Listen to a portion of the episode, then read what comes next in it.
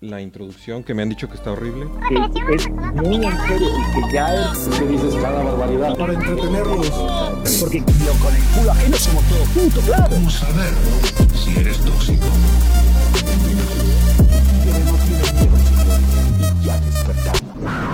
Libertarios tóxicos.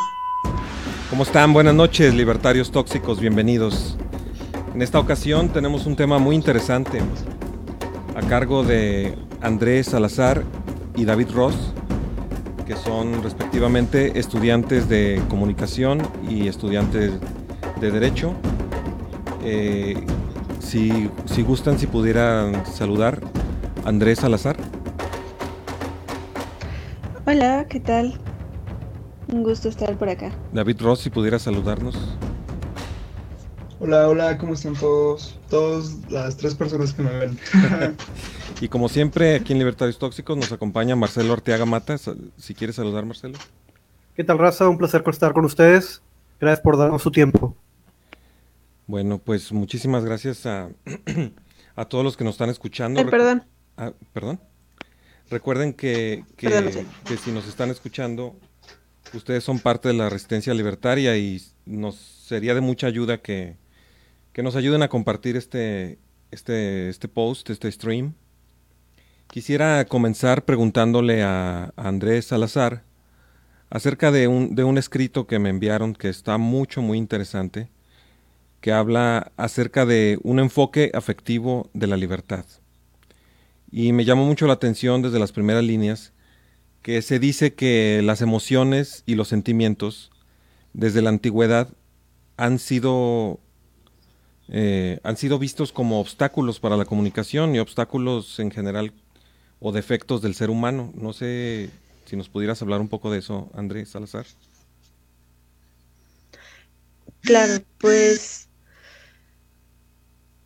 desde la época de los griegos y los romanos, los sentimientos han, sido vistos como algo de lo que debemos deshacernos, como la razón debe prevalecer ante el sentimiento si queremos tener una vida buena, porque la razón es la que nos va a llevar hacia las buenas decisiones.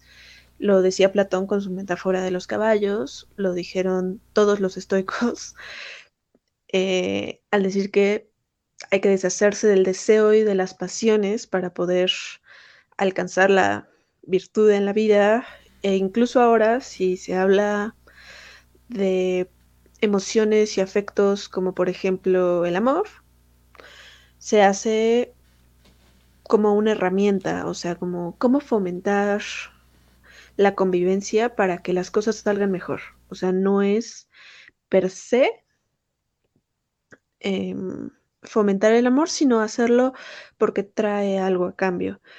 Entonces, el enfoque afectivo me parece ha sido dejado mucho de lado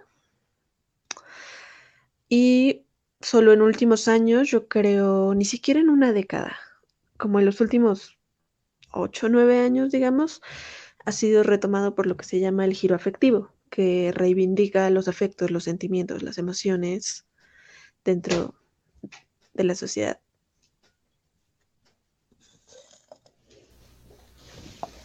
Sí, este.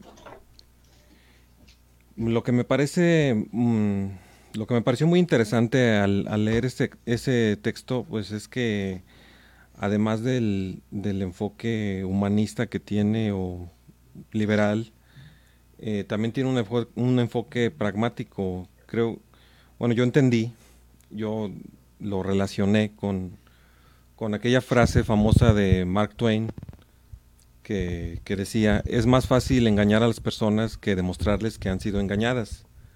O el sentimiento que nos produce cuando nos vemos en la necesidad de contradecir una cosa que traemos muy adentro y que la traemos tan arraigada que prácticamente hablamos de nuestras propias emociones. Eh, ese sentimiento o esa sensación se le llama disonancia cognitiva y cuando tú contradices a una persona y la haces eh, como sentir que se está contradiciendo a sí misma, siente horriblísimo. Y eso de sentir horriblísimo lo digo así de así porque porque estamos hablando de sentimientos. No sé, ¿tú qué opinas, David Ross? O si tiene que ver algo con, con lo que ustedes quisieran exponer. No sé si lo entendí bien. Y tiene en realidad mucho que ver porque la gente desde pequeño aprende un montón de cosas y tratar de desaprender esas cosas es difícil porque es una forma de traición a lo que tú habías construido en tu mente. Pero los liberales debemos enseñar. Y sobre todo en un país o una sociedad donde la gente sabe ideas socialistas o donde la fe no importa o donde los son ridiculizados o invalidados. Entonces sí, es definitivamente muy importante.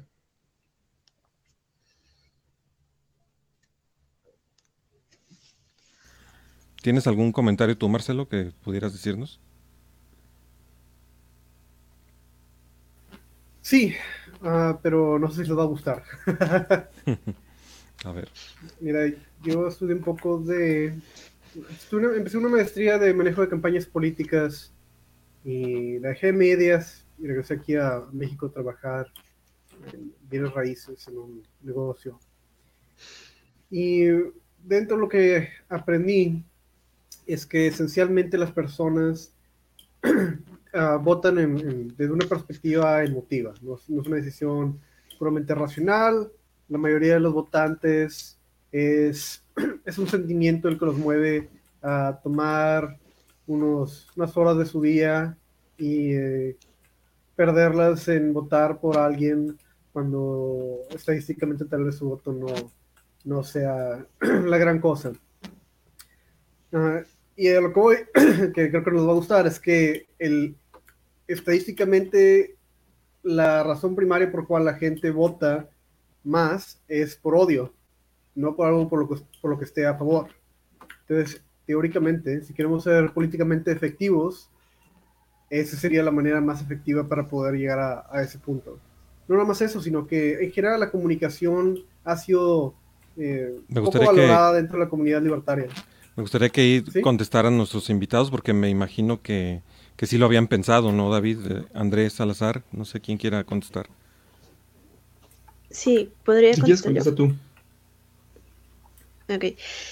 Eh, sí, efectivamente las campañas políticas y en general las empresas suelen apelar a ciertos sentimientos y sí, el odio es un factor muy importante pero no significa que los demás no lo sean. Por ejemplo, una de las cosas de las que yo hablaba en mi ensayo es que la razón por la que se votan políticas que quizá económicamente no sean racionales, pero que hablan de redistribución, es por esta, este sentimiento de simpatía por el otro que tenemos pues ya de manera evolutiva, que es una emoción evolutiva y que es absurdo negarlo porque mucho antes de ser seres racionales somos seres emocionales. A mí hay una frase que me gusta mucho que es no somos seres racionales que sienten, sino seres emocionales que piensan.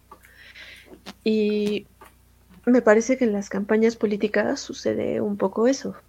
Saben que se pueden agarrar de ahí y lo hacen, pero no significa que otras estrategias no funcionen y tampoco que sea la única que utilicen. ¿Tú qué opinas, David? ¿Tú qué crees que sea más? Sí, la verdad es que. Que sea más que. Sí, ¿tú qué crees este, que, que sea más efectivo? ¿Las campañas de odio o en sí las campañas de empatía? O, o bueno, ya, ya entraremos después en, en pensar. ¿Es, ¿Es realmente posible hacer campañas de empatía? narrativas con empatía? Todas las campañas efectivas sí, son con sea, empatía. Son, exacto, es lo que iba a decir. No, no tenemos por qué escoger entre odio y afecto, sino que van mezclados. Uh -huh. o, por ejemplo, un socialista siempre sus campañas van a ser de, de, odio a los ricos y de afecto a la pobreza, afecto a la comunidad un, una estrategia libertaria, por ejemplo, tendría que ser de afecto sí a la comunidad, pero también al individualismo odio al control sobre los demás, odio hacia la violencia. O sea, no tenemos por qué escoger entre una y otra, pueden ser ambas. Pero lo importante aquí es ver que de forma lógica o con enunciados lógicos no vamos a ganar esta batalla de las ideas. Lo podemos ganar en papel, sí, eso es cierto, porque ahí la batalla está más que ganada. Pero en la realidad, en los hechos palpables, los socialistas nos han destruido. Y es porque no tenemos una buena campaña de comunicación con base en el afecto. Pues sí, eso, eso, es un, eso es un punto muy, muy cierto. No sé qué opine Marcelo. Nomás déjame decir esto último, Marcelo. Este, tenemos siglos eh, en que el liberalismo ha ganado la batalla de las ideas, de las ideas en el papel y en la lógica. Entonces, no tiene mucho sentido que, destinemos muchas más de nuestros recursos en ganar esa batalla que ya estaba, que ya está ganada. Más bien ya tendríamos que estar haciendo experimentos y, asignando recursos a, a ganarla en el, en el terreno que siempre ha sido ajeno a nosotros, que es el terreno de las emociones. Porque sí, sí veo un gran vacío ahí. No sé qué opinas, Marcelo. O, si ya se respondió lo que dijiste. Más o menos. Sí, en, general a lo respondió, pero, pero difiero en relación a, a, a si una estrategia positiva es necesariamente una mejor alternativa. Y la idea de tener odio hacia la violencia o abstractos me parece que no va a funcionar y es este es, es, es difícil mantener ese tipo de, de retórica por mucho tiempo. Eh, algunas cosas clave de que hablar sobre, sobre ese tema en general sería que la comunidad libertaria en general es desproporcionadamente baja en intelecto emocional, poco exigente emocional, y podrías argumentar que aunque sea una, una, estrategia muy buena, no estamos equipados para poder eh, lidiar con ello. Ah, y a lo que voy es que tardaría mucho tiempo el poder educar a una comunidad que pueda hablar el, lenguaje emotivo para poder comunicarse efectivamente con la comunidad en general y tal vez una, una, una estrategia que se enfoque en las fuerzas que ya tiene el tipo de comunidad, como su capacidad lógica o otros eh, habilidades organizacionales que sean eh, más acorde a la comunidad podrían ser más rápidamente utilizadas de una manera más eficiente. Pero, sé, creo que van ustedes por el, por el, camino correcto. O sea, los, los, estudios eh, una y otra vez muestran que la gente vota en relación a emociones, las personas este, esencialmente se comunican a través de ello. Una, un libro que a lo mejor les interesaría a ustedes leer se llama The Righteous Mind con Jonathan Haidt. Um, y hay otro que se llama Thinking Fast and Slow, creo. Ambos hablan sobre el desarrollo, sobre la psicología política y psicología. Y uno de los datos interesantes que habla sobre cómo es que la evolución de las ah. personas es eh, primariamente con los lóbulos bajos del cerebro que están más enfocados a las emociones de nuestra especie empezó de una manera relacionándose emotivamente y la corteza frontal, que es responsable de los pensamientos más complicados, eh, se, creó más después. Entonces, a, lo que van estos dos libros, ambos se enfocan en cosas diferentes, pero toman eh, mismos estudios para dar sus puntos, es que la manera en la que conceptualizamos información es primariamente emocional y después la traducimos a a una manera lógica o otro tipo de retórica. Y el problema esencial que tiene nuestra comunidad es que hablamos de ideas cuando deberíamos estar hablando de emociones, porque es así como lo digerimos. Creamos, tenemos ese, ese defecto, ¿verdad? porque nosotros conceptualizamos algo y lo queremos comunicar como lo estamos conceptualizando, no necesariamente como lo recibimos. Lo recibimos emotivamente tal vez, y después lo digerimos y lo tenemos como una idea, pero no entendemos que es la misma manera en la cual otra persona debe de, de recibir el mensaje. Entonces, estoy de acuerdo que eso es, algo importante, es, mejor, es, probablemente la mejor estrategia, pero difiero en, en la idea de que debemos de tomar cosas abstractas, ¿verdad? Como odio la violencia, ¿verdad?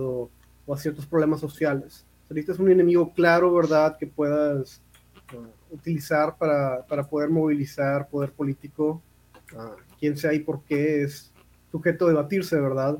Pero creo que, que desgraciadamente los estudios muestran que esa es una estrategia proporcionalmente más este, efectiva.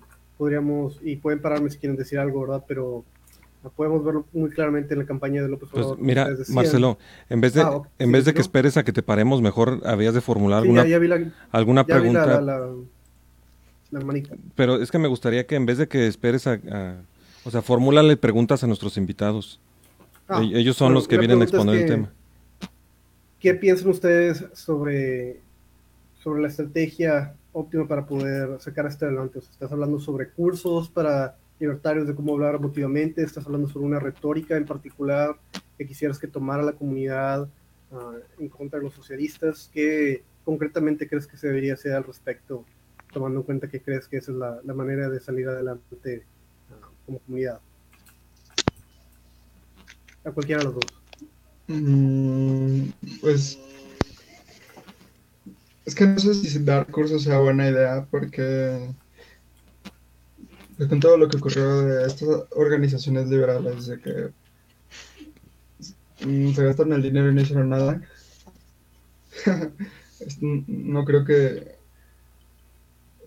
dar cursos sea buena idea pero aún así hace rato mencionabas que hay, los liberales tenemos muy poca educación afectiva. Sí, um, he sacado Yo de creo que no. un estudio. Ah, ok, Perdón, pero. sigue, sigue. Sí, iba a decir, he sacado- eso es, no es mi opinión, he sacado un estudio de Jonathan Haidt. Ah, los libertarios desproporcionalmente tenemos ah, menos, menos este. ¿Cuál es la- el, el concepto? Ya me acordé, ya me acordé del estudio que dice que a los libertarios nos gusta llevar la contraria y esas cosas. Algo sí, sí. Pero, ¿sabes qué? Yo, yo creo que no, porque ¿Tú crees que.? Nada, nada más para quedar claro, estás diciendo que.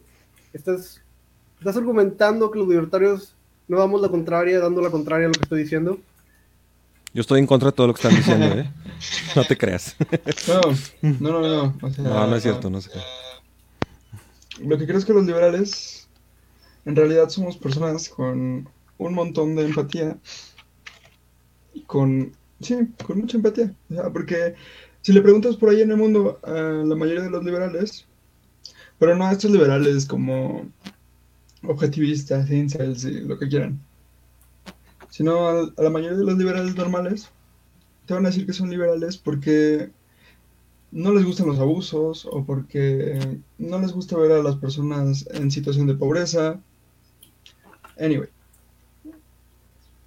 Entonces, creo que por ahí podemos empezar. O sea, mostrarle a la gente que mucho del liberalismo se trata de ser empático, de ayudar, de cooperar libremente con nuestros actos, aunque no, no, no elaboremos discursos como los políticos comunes o tradicionales, sino haciendo campañas para llevar ayuda a tal lugar o intentando mejorar los mercados o no sé, hay un montón de cosas que podemos decir sin necesidad de hablar.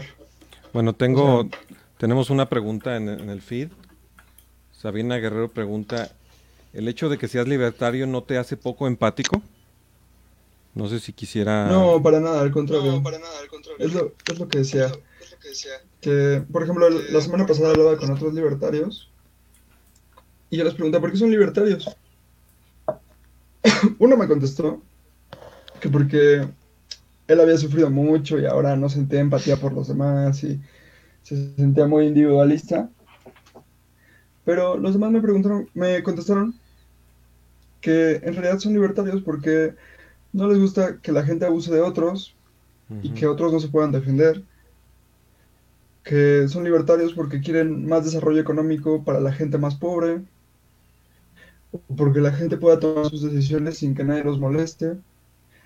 Entonces, no, ser libertario en realidad, creo, te vuelve una persona especialmente empática.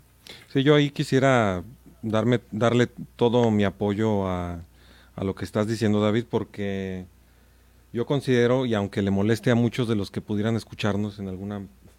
considero que los, que los libertarios sí somos personas que estamos más avanzadas que, que las demás. Y además también considero que, so- que liberales y libertarios somos los que, los que tenemos este, un, una perspectiva de la realidad que, que verdaderamente ha demostrado que busca el verdadero bien común.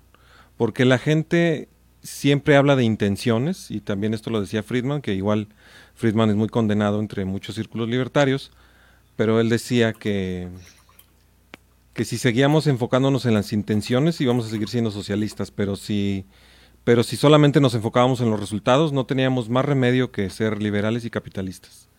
Entonces, mm, yo considero que tienes toda la razón en eso, David. Este, considero que somos eh, sobradamente empáticos. Tal vez no seamos los mejores comunicadores, pero precisamente por eso estamos buscando temas como el que estamos hablando hoy, que a mí me parece maravilloso eh, que, que queramos empezar a tener otra- otras estrategias. Y hace, hace rato Marcelo decía que no estamos bien entrenados. Bueno, pues a lo mejor de verdad no estamos bien entrenados, pero el primer paso se tiene que dar en algún lado y por eso me interesaba muchísimo que este tema salga a la luz.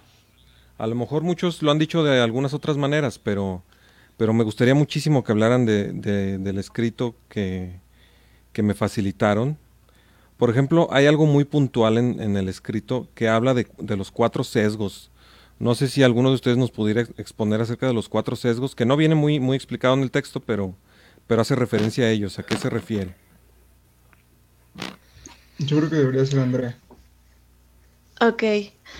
Antes de hablar de los cuatro sesgos, me gustaría decir que la empatía no solamente es una estrategia, sino también es parte de la ética y me parece que Creo que Se interrumpió. escucharse. Dijiste que la empatía es parte de la ética y me parece que sí es cierto. A lo Se mejor lo estamos pero- perdiendo de vista. regreso. ¿Se salió? Uh, sí, ahorita que se regrese. Pero bueno, eh, respondiendo, si quieres, yo continúo la, la línea hasta que regrese para que continúe hablando ella. Iba, iba a refutar un poco lo que decía David Ross y, y tu, tu ayuda o tu soporte en relación a, a esa idea Dale, dale. empática que ellos tienen. A ver. Mira, mi argumento era que Jordan Haidt hizo un estudio dentro de la población, ¿verdad? Y estadísticamente, los libertarios salimos ah, desproporcionadamente con, con, con el ah, con el trait, ¿verdad? O, o con una la palabra que busco. Con el perk. No, perk, ¿verdad? Que somos los menos, los menos empáticos, ¿verdad? Y la- ¿Pero la- a qué te refieres por la- empatía, Marcelo? ¿Podrías definir empatía? No, o sea, supongo que nada más, este, supongo que son, son preguntas en relación a si tomarías en cuenta tu empatía con alguien para tomar una decisión que de otra manera, si lo hicieras lógicamente, tuviera una, una respuesta diferente. Um, Es que score ese la estudio palabra que tiene un problema. La, la, la pregunta score tiene un problema de en origen. ¿Perdón? Adelante, el estudio David. tiene un problema de origen y es que tiene la pregunta mal enfocada. O sea, la pregunta es, ¿por qué los libertarios somos menos empáticos? Cuando en realidad la pregunta debería de ser, ¿por qué el liberalismo no tiene tanta gente empática? ¿O por qué el liberalismo no es tan atractivo para la gente empática? Y quizá es eh, el discurso solamente, Además no el también... contenido de las ideas. Porque No, sí, perdón, David. Ajá. Continúa. Perdón, no, No, dime, pensé dime. que habías terminado. Este, ah, Bueno, que, que- que creo, creo que también aquí entra lo que no sé si nos va a decir en este momento Andrés Salazar, que la empatía no nada más se trata acerca de tu efectividad, o sea, de, de qué tan eficiente y efectivo seas al ser empático. Tu intención y tus principios tienen muchísimo que ver con tu empatía. Estoy seguro de que la mayoría de los libertarios quieren hacer lo correcto. Y parte de hacer lo correcto es no hacer sufrir a, tu, a tus semejantes. Y no sé, ¿ya regresaste, Andrés Salazar? Sí, perdón, no sé por qué de repente me desconecté. Si, pudieras ya- continuar con lo que estabas diciendo. ¿Qué fue lo último que se escuchó? Es- Porque no. no Estabas sé. hablando de que la empatía no solamente es una estrategia, sino que también es una cuestión de principios. Ah, sí. Hasta ahí nos quedamos. Ok, sí. La empatía, a mi forma de verlo, es una virtud humana y es una de las siete virtudes burguesas, digamos, se podría aglobar en el amor. Pero me parece que todo ser humano que se precie de serlo, de ser un ser humano virtuoso, debe ser empático con sus congéneres, porque no venimos solos al mundo. Y no es una cuestión de dependencia y no es una cuestión de efectividad, es una cuestión, pues, de un vínculo más profundo entre seres humanos que creo que todos comprendemos de cierta manera. Y claro, yo no puedo obligar a otra persona a ser empática, ni lo voy a hacer, pero tanto me parece virtuoso como sí, efectivamente es muy útil y es muy necesario en la vida porque además la única forma de llegar a una discusión que aporte algo es siendo empático, es diciendo, ah, claro, esta persona viene de este contexto, tiene estas ideas, está pasando por este tipo de cosas, entonces quizá las cosas que yo estoy diciendo tienen que tomar eso en cuenta, más bien definitivamente tienen que tomarlo en cuenta. Y pues va en ambos, o sea, cualquier construcción de conocimiento debe tener empatía con el otro, la otra. Bueno, y ahora sí nos podrías hablar de los cuatro sesgos. O bueno, no sé si Marcelo todavía quiera seguir respondiendo a, a lo que estábamos diciendo. O David, ¿ya damos por terminada aquella polémica o y que ya nos diga de los cuatro sesgos? Sí, o- yo quiero escuchar mejor a André. Ah, ¿Nos pudieras hablar de eso, Andrea? Claro. Em, los cuatro sesgos, uno es el sesgo antimercado, que es que la búsqueda del interés propio no va a traer ningún beneficio social. Y bueno, estos cuatro sesgos, perdón, son los sesgos por lo que, por los que la gente no vota por economías más libres o vota por cierto tipo de políticos. Y lo que yo intenté demostrar en este ensayo, aunque no tenía mucho espacio, es que los cuatro sesgos tienen que ver con las emociones. Entonces, es apelando a las emociones que vamos a resolverlos también. El primero es el sesgo antimercado.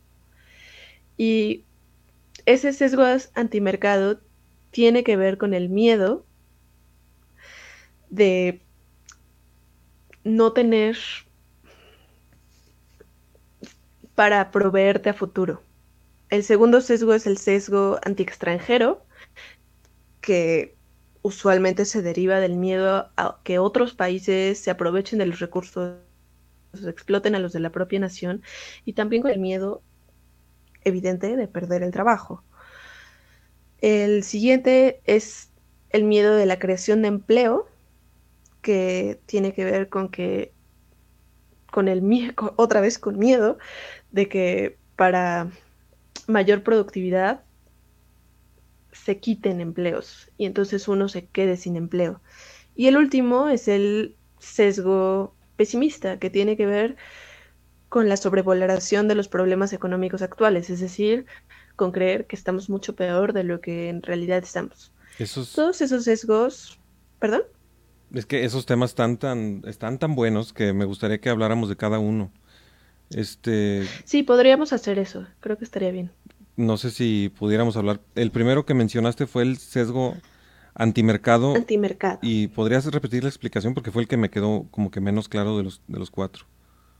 Eh, fue que, que la gente naturalmente estaba en contra... Ah, no, ese era el, el antiempleo. O bueno, me gustaría empezar, por ejemplo, con el antiempleo, que es el, es el que está más, más, más en boga, por lo menos de, con las discusiones actuales que trae Juan Ramón Rayo en sus, en sus podcasts y en sus transmisiones eh, de cómo las personas de verdad tienen un sesgo antipérdida de empleos, como si, como si el empleo tuviera que ser eh, sacralizado, como si la pérdida de empleos fuera lo peor que le puede suceder a la humanidad, siendo que es parte la, de, de la destrucción creativa. Ya nadie recuerda el, el concepto de destrucción creativa de Schumpeter. Eh, Schumpeter hablaba de, Exacto. sí, de, si, si, si quieren, si quieren hablar, si quieres David, tú sigue, o le sigo. Sí, ¿han leído este libro que se llama Economía en una lección? Eh, sí, sí, bueno, Bueno, hace mucho. hay un, hay un capítulo que habla sobre el miedo a los extranjeros por perder empleo, pero lo que Henry Hazlitt explica es que naturalmente tiene que haber una pérdida de empleos para que se puedan crear nuevas empresas y que no importa si un extranjero llega de otro lugar, porque en realidad lo que va a hacer es sumar a la productividad del país, no restarle. Independientemente de si una persona pierde su empleo porque un extranjero lo da más barato, quiere decir que esa persona lo más probable es que encuentre un empleo más productivo por la misma remuneración, es decir, más remunerado Sí, por una producción más alta. Sí, exactamente. Además, o sea, imaginen que ahorita tuviéramos unas cuantas cuadrillas de, de apagadores de faros de cera. Antes las, las calles estaban repletas de, de faroles que estaban con una vela adentro o, o con lámparas de petróleo. Y había unas personas como con una campanita de, de cobre que llegaban y ahogaban cada una de las, de las lámparas en la mañana. Cuando llegó la luz eléctrica, obviamente todas esas personas se quedaron sin empleo. Y, pero esa pérdida de empleo no representó para nada un perjuicio a la sociedad. Y, aquí es, y aquí es don- donde vuelve a entrar lo, que decimos, los libertarios, eh, al contrario, somos que los que verdaderamente estamos buscando el bien común, no el bien sectorial. Los socialistas siempre se van por el bien sectorial.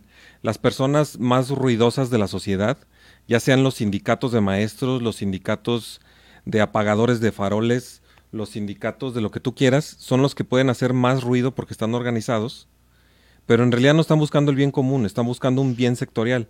Y por eso es por lo que digo que los, los libertarios somos los más empáticos y los, y los que verdaderamente estamos buscando el bien común. Y creo que podríamos llegar a las mismas conclusiones con, con los cuatro sesgos. No sé si me pudieran, no sé, no sé tú qué opinas, Marcelo, de lo que se ha dicho hasta ahorita, porque a veces sales, a ver si nos, nos contrapunteas en esta ocasión, ¿cómo ves? ¿Qué opinas? Opino que, si quieren, ah, opino que están mal. Eh, y que ¿En serio? voy a dar un, un cla- un claro, ejem- un claro ejemplo de, del- de- de- de la misma filosofía de la cual están hablando, respondiéndoles esta pregunta. A ver. Mira, parte de mí, ¿verdad? Quiere, quiere simplemente decirles cómo es las cosas. Ujú. Yo dije que Jonathan Haidt habla sobre que hay Bueno, Jonathan Haidt ya había dicho que no es libertario en otro podcast. Eso ya, ya había quedado claro. Él es bueno. uno- tiene uno de los mayores estudios en relación a, a ideología política y perspectivas morales y psicológicas que hay. Su libro es renombrado y, eh, y aún entre los Así como cuando Marx estudió a los capitalistas.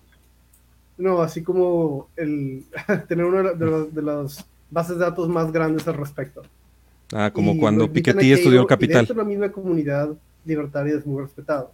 Y la respuesta de, de David Ross fue, bueno, mira, fíjate que yo hablé con tres amigos y de esos tres, uno me dijo que sí, que, que no es empático y otros dos dijeron lo que confirma lo que yo quiero argumentar. Entonces, por lo tanto, no, no estoy seguro que tú digas es verdad, Marcelo. Eso, eso es lo que directamente quiero decir que el hecho de que un estudio diga que desproporcionalmente somos menos empático es lo que debería deberíamos de tomar como un hecho y, y trabajar a- alrededor de ello.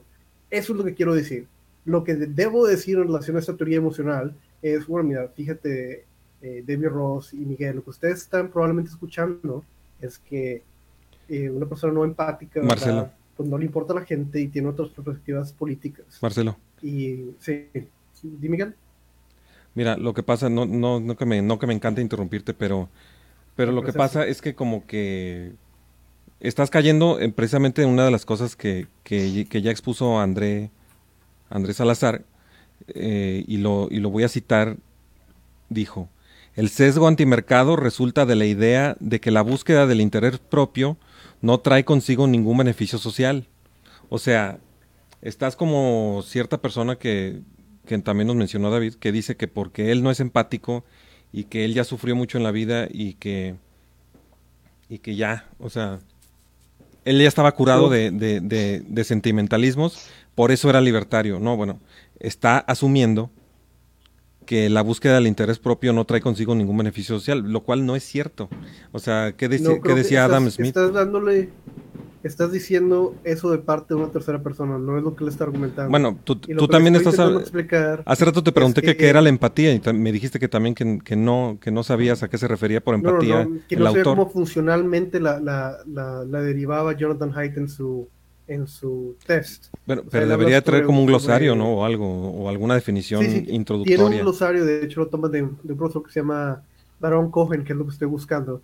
Pero eh, es, sería punto y aparte hablar sobre exactamente cómo define la, la empatía para poder hablar, para ver si, si les parece o no eh, razonable es- es- ese, esa Es el mismo estudio del Pero que me hablaste la voy- otra vez de que hablaba de que a ver, a ver quién se atrevía a comerse una cucaracha, ¿no? Eh, creo que no vas a ponerle la boca, pero no estoy seguro. El punto es, ah, sí, es el mismo, es el mismo test. Pero lo Y que él, voy y él es toma que- eso como una falta de empatía, ¿ok? No, eso lo toma como una um, eh, disgust.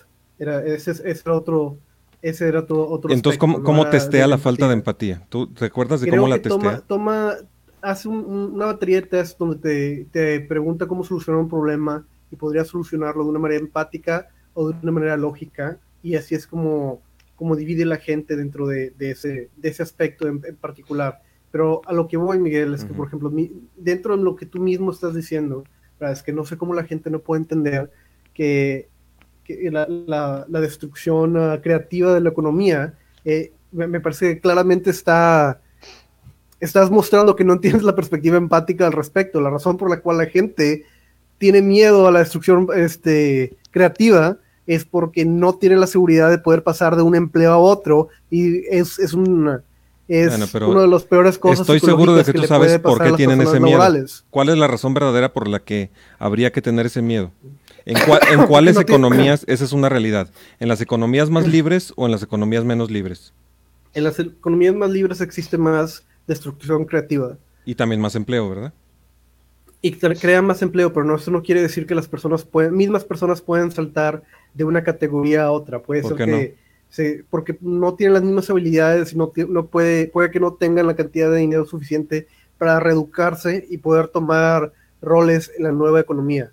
Es muy circunstancial. No, eso, eso, eso presupone que todas las, que todas las eh, los empleos necesitan educación formal o que en realidad la educación formal te prepara para el trabajo, lo cual tampoco es cierto. Eso también ha sido demostrado muchas veces. No sé, Ya Hay empleos que son diferentes, muy difíciles para la gente Mande, mande. marro, pero Que ustedes dos ya lo entendieron, o sea, cuando nosotros intentamos hablar con otras personas, ujú, esta es la clase de preguntas que debemos de hacernos como liberales. ¿Por qué la gente tiene miedo? ¿Por qué a la gente no le parece atractiva mi respuesta? A pesar de que mi respuesta está demostrada científicamente. Y ahí es otro de los problemas de los liberales. Queremos demostrar todo científicamente. pues sí. La, la ciencia nos ayuda a recabar datos, muy bien, pero no puede ayudarnos a difundir las ideas. Tenemos que tomar herramientas de otras disciplinas, como las ciencias sociales, para potenciar nuestros resultados que recabamos con un método científico. O sea, no podemos ir a hablarle con un, con un lenguaje científico y técnico sobre los resultados que hemos obtenido desde el nacimiento del capitalismo a la gente normal. O sea, no se puede. Tenemos que traducir los datos que hemos obtenido en sentimientos y luego hablarle sobre esos sentimientos a la gente. Sí, o sea, y, Eso es. y además yo siento que a pesar de tomárselo, sí me gustaría mucho que, que leyeras el, el escrito que nos, que nos mandaron, porque tus respuestas caen dentro de los sesgos que, que ya expuso eh, Andrés Salazar. Mira, los puedo leer y, y creo que va a estar muy interesante y, y aprecio la, la, la, la aportación que ellos hacen, pero esencialmente, por lo que me estoy escuchando, Ah, pensé que los ibas a leer ahorita en voz exactamente alta. los mismos- no, no, son esencialmente son los mismos sesgos de los cuales habla um, Brian Kaplan. Brian Kaplan es Sí. un economista que trabaja en George Mason Sí, sí, es University. el- lo estoy citando. Ah, exactamente, Eh, es bueno, ya estoy, estoy, estoy muy familiarizado con su trabajo, de hecho, Ah, lo conozco personalmente. Y, eh, y lo que estoy intentando explicarlos, ¿verdad? A través de eso, ¿verdad? Es que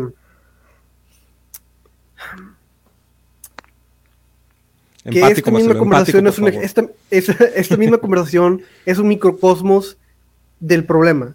Por una parte, ¿verdad? Vamos a que te- intento, intentemos solucionar un microproblema, ¿verdad? El microproblema es que David Ross, ¿verdad? Piensa que la comunidad libertaria tiene, y Miguel piensa que te- somos muy empáticos también porque nuestras ideas ayudan a la comunidad social. Cuando están escuchando lo que estoy diciendo probablemente mal de una manera emotiva. De una manera lógica, lo que quiero decirles es que ya hay un estudio que muestra que en relación a la población en general, desproporcionalmente, tenemos una, perspectiva lógica y poco emotiva, independientemente de si ustedes individualmente conocieron a parte de la comunidad que consideran emotivas o que la filosofía puede ayudar a la No, a comunidad. ver, espérame, Marcelo, es porque un- estás es- diciendo es lo una- que no dijimos. Tú estás diciendo, est- estás diciendo, Estás diciendo que, que David, y, David y yo dijimos que los libertarios somos muy emotivos. Nosotros no, No, di- no, no dijimos dije que son eso. emotivos. ¿Qué dijiste? Que tuvieron experiencias particulares. No, no, ¿verdad? no, no, no, no. Et- et- David claramente dijo que tenía experiencias con las que hablaba ah, con personas en las cuales varios de ellos hablaban sobre su perspectiva bueno, empática. no dijimos en ningún momento que Bueno, mira, tenían un desarrollo mi- emotivo. Mi objetivo, mi objetivo no era demostrar que mi argumento era lógicamente válido, sino únicamente poner un ejemplo de las razones por las que una persona es liberal. Hay dos perspectivas. Es una que- perspectiva que dice yo soy liberal porque soy súper egoísta y hay otra perspectiva que dice yo soy liberal porque me importa la gente. Eso es lo que intentaba demostrar. Yo creo que hay dos grandes grupos. Perdón. Me parece que hay dos grupos donde podemos agrupar esto. Un grupo es el que defiende el liberalismo porque es útil, porque funciona, porque le va a servir en la vida. Y otro, dentro del cual me incluyo a mí misma, lo defiende porque es ético. Porque dejar a la gente seguir su proyecto de vida es lo más ético que puedes hacer. Y efectivamente, no sé de este estudio, me gustaría leerlo, pero creo que en países como México, donde la verdad es que ser liberal no es para nada prudente, no consigues ir más allá. Em, perdón, disculpen un segundo. ¿Cómo? Pido una Eh, disculpa tuve que para salir de pasar. donde estaba, pero ya. Em, creo que en un país como México, ser liberal no es lo más funcional, digamos, porque hay maneras muchísimo más transas de hacer las cosas. Pero la decisión de seguir siendo liberal en un lugar donde no es prudente definitivamente viene de las emociones y viene de una empatía y un amor hacia la libertad de los demás. Y bueno, eso. Sí, bueno, creo que lo que, bueno, no sé si, me equivoco en lo que leí de lo que dijiste, es que precisamente el hecho de que, de que tú veas, Marcelo, como que los libertarios no somos suficientemente empáticos, que ni David ni yo dijimos que fuéramos suficientemente emocionales, eso no lo dijimos. Dijimos que teníamos, que sí teníamos intención de ser empáticos y que verdaderamente buscábamos el bien común. O por lo menos eso dije yo. Este. Y lo que nos está diciendo ella es que precisamente mientras más ausencia veas de eso en el libertarianismo, entonces quiere decir que más falta le hace que se despierte la idea. No, sí fue eso lo que dijiste, ¿no, Andrés Salazar? Sí, sí, concuerdo en eso. O sea, mientras, mientras, más, mientras más ausente lo veas, Marcelo, más urge que se cultive. ¿Qué opinas de eso?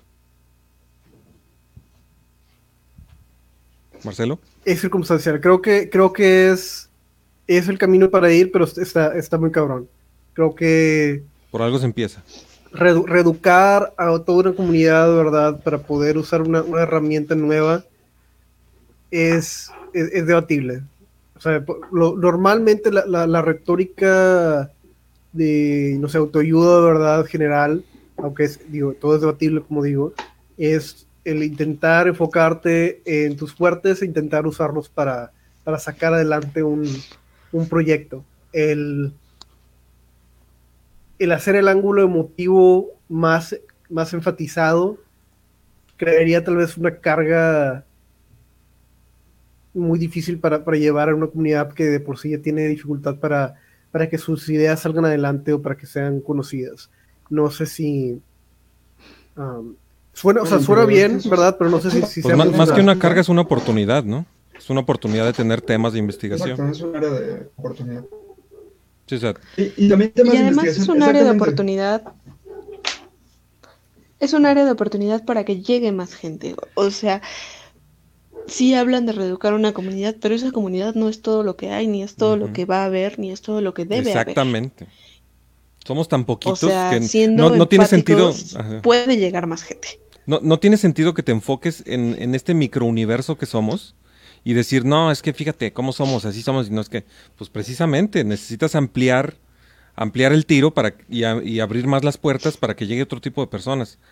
Y sobre todo si llegan personas que tengan ese tipo de ideas, es lo que más falta nos hace. Y siempre se han preguntado, ¿por qué casi no hay mujeres en el libertarianismo? Pues a lo mejor también por este tipo de cosas. Eh, definitivamente. Pero, lo- y, y de nuevo, I'm on the fence, ¿verdad? En relación a, a cuál, cuál es necesariamente la verdad al respecto, pero para, para el propósito de, de ser el devil's advocate, ¿verdad? Podrías argumentar que estás jugando el juego de la oposición. El juego de la oposición ya es claramente emotivo y claramente es alrededor, al- alrededor, ¿verdad? de una retórica que busca convencer a la gente desde una perspectiva emotiva para tomar una decisión. Y, y bajar... Pero tenemos la de ventaja de la verdad y la bajarte al- al justicia, juego, Tenemos la ventaja de la verdad y la justicia. Si de verdad... es ¿Mm? es, es, muy, es muy circunstancial, es exactamente lo mismo que les dicen a ellos. Y lo que estoy diciendo es que, Pero nosotros sí podemos demostrarlo. sí, Miguel, eh, una persona no rural, ¿verdad? Con poca capacidad, no, No, creo que, creo sea, no creo que sea blanco y negro. Más bien es entender que la empatía es necesaria, o sea, no es rebajarse a un nivel de que las emociones sean malas, que precisamente creo que es uno de los puntos de este podcast, no es que sean malas, son parte de nosotros y de hecho son parte primaria de nosotros, mucho antes de la razón, y claro, la razón es fundamental para tomar decisiones, pero si de verdad queremos que las ideas trasciendan, tienen que tener una carga emocional y esa carga no es negativa. O sea, esa carga no tiene que ver con engañar, ni con ser fraudulentos, ni con vender ideas que no existen, sino simplemente con entender desde dónde está parada la otra persona y hablarle a esa persona y no pues a una masa invisible, digamos. Bueno, pues ahora sí que ya, ya se nos acabó el tiempo, ojalá que lo hayamos aprovechado. Eh, creo que ya no más queda espacio para que den sus conclusiones, eh, empezando por los invitados de preferencia. Eh, ¿Alguno de ustedes dos ya ¿Quieres tiene lista su conclusión? Vas, David. Yo, ok. Pues en conclusión, los liberales debemos enfocarnos en buscar una forma de transmitir todos esos datos que la ciencia nos haya ayudado a recolectar a las demás personas, pero no solo de, de enseñárselos, como ponérselos en su cara y de, ay, mira, aquí están los datos, sino de transmitírselos de una forma emocional para que ella pueda sentir el mismo asombro que sentimos los liberales con los milagros que se han logrado desde el nacimiento del capitalismo. Con todas esas grandes hazañas materiales, morales, científicas, que se han venido realizando desde que vivimos la era del comercio. En eso debemos enfocarnos los libertarios. Bueno, eh, ahora tú, André Salazar, por favor. Ok, a mí, un poco a manera de conclusión, me gustaría comentar algo de mí. Em, yo empecé en el liberalismo por David y porque él no me explicó las ideas, no me arrojó datos a la cara, sino me los humanizó, o sea, me dijo, de acuerdo con las cosas que me importan, por qué era correcto, por qué sí era racional. Y creo que desde ahí deberíamos de partir todos, o sea, de conocer a los otros, de darnos ese tiempo, de preocuparnos por sus miedos, por sus emociones, por todo aquello que sienten, o sea, por ejemplo, por estos sesgos, son muy importantes porque tienen que ver con la vida entera de una persona. Y una vez que comprendamos eso, podemos traducir los datos de manera humana, porque los datos no sirven de nada como datos, tienen que ser humanizados. Ay, muchas gracias. ¿E- ¿Es todo? Sí, esto. Ah, Marcelo, antes de que digas tu conclusión, no me fijé que hay otra, hay otro comentario, ojalá que no haya sido muy antiguo. Dice, Marcelo, en el momento en que te declaras libertario, estás en un porcentaje bajo de población, pero se tiene que hacer bien, si está difícil, no importa, si está difícil, no importa. El chiste es hacer las cosas bien, por más que se te haga complicado. Eh, bueno, este, no sé si quieras responder eso y dar tu conclusión. Marcelo. Sí, mira, mi conclusión es que claramente David y André tienen razón. Para poder sacar adelante una, una retórica de una manera eficiente, tienes que comunicarlo de una manera emocional y después traducirlo a la razón. Ambas son esenciales, pero claramente la falta de una retórica emocional dentro de la, la comunidad es, es gran parte del problema por el cual no se avanza. Habiendo di- dicho eso, todavía me cabe duda si, si es necesariamente la manera correcta. Es la manera que, la manera que ellos lo, describen es la manera que suena más, pues, no quiero decir coherente, ¿verdad? Pero emotivamente sensible, ¿verdad? Una cosa es pensar que suena bien, ¿verdad? Y otra es involucrarnos en las complejidades, ¿verdad? De esencialmente reeducar a un sector de la, de la población que ya se ha mostrado, ¿verdad? Al menos para mí, que desproporcionalmente son malos en algo, ¿verdad? O no malos en, en, general, ¿verdad? Pero en proporción a la población en general, no salen tan adelante, ¿verdad? En ese, en ese, factor en particular que el resto de la población. Y, y ese, ese trabajo, ¿verdad? Que, y todo lo que implica, hay que, hay que valorarlo en relación a otras posibles estrategias. Es lo único que, es lo único con lo que quiero concluir. Bueno, muchas gracias Marcelo. Bueno, mi conclusión es la siguiente. Para todos aquellos libertarios que ya están hartos de haber leído tanto libertarianismo, que ya he escuchado muchos que dicen eso, es que ya leí todo y siempre es lo mismo. Bueno, pues vean como sí hay muchos más temas que, que tienen que ser abordados y si no se abordan nuevos temas no se va a traer nueva gente. Necesitamos abrir más las puertas, claro, sin perder la esencia, en eso siempre he estado de acuerdo, pero necesitamos ser más, muchos más que los que somos. Y no podemos ser unos esquizofrénicos al pensar que haciendo siempre las mismas cosas vamos a obtener diferentes resultados. Muchas gracias a nuestros invitados y por ahora es todo en Libertarios Tóxicos. Adiós. Dicen que si tienes un podcast y no estás en Spotify, no. ¿Pero qué clase de radio es esta? No es radio, es un podcast. Suscríbete a Libertarios Tóxicos. Recuerden en no, no seguirse.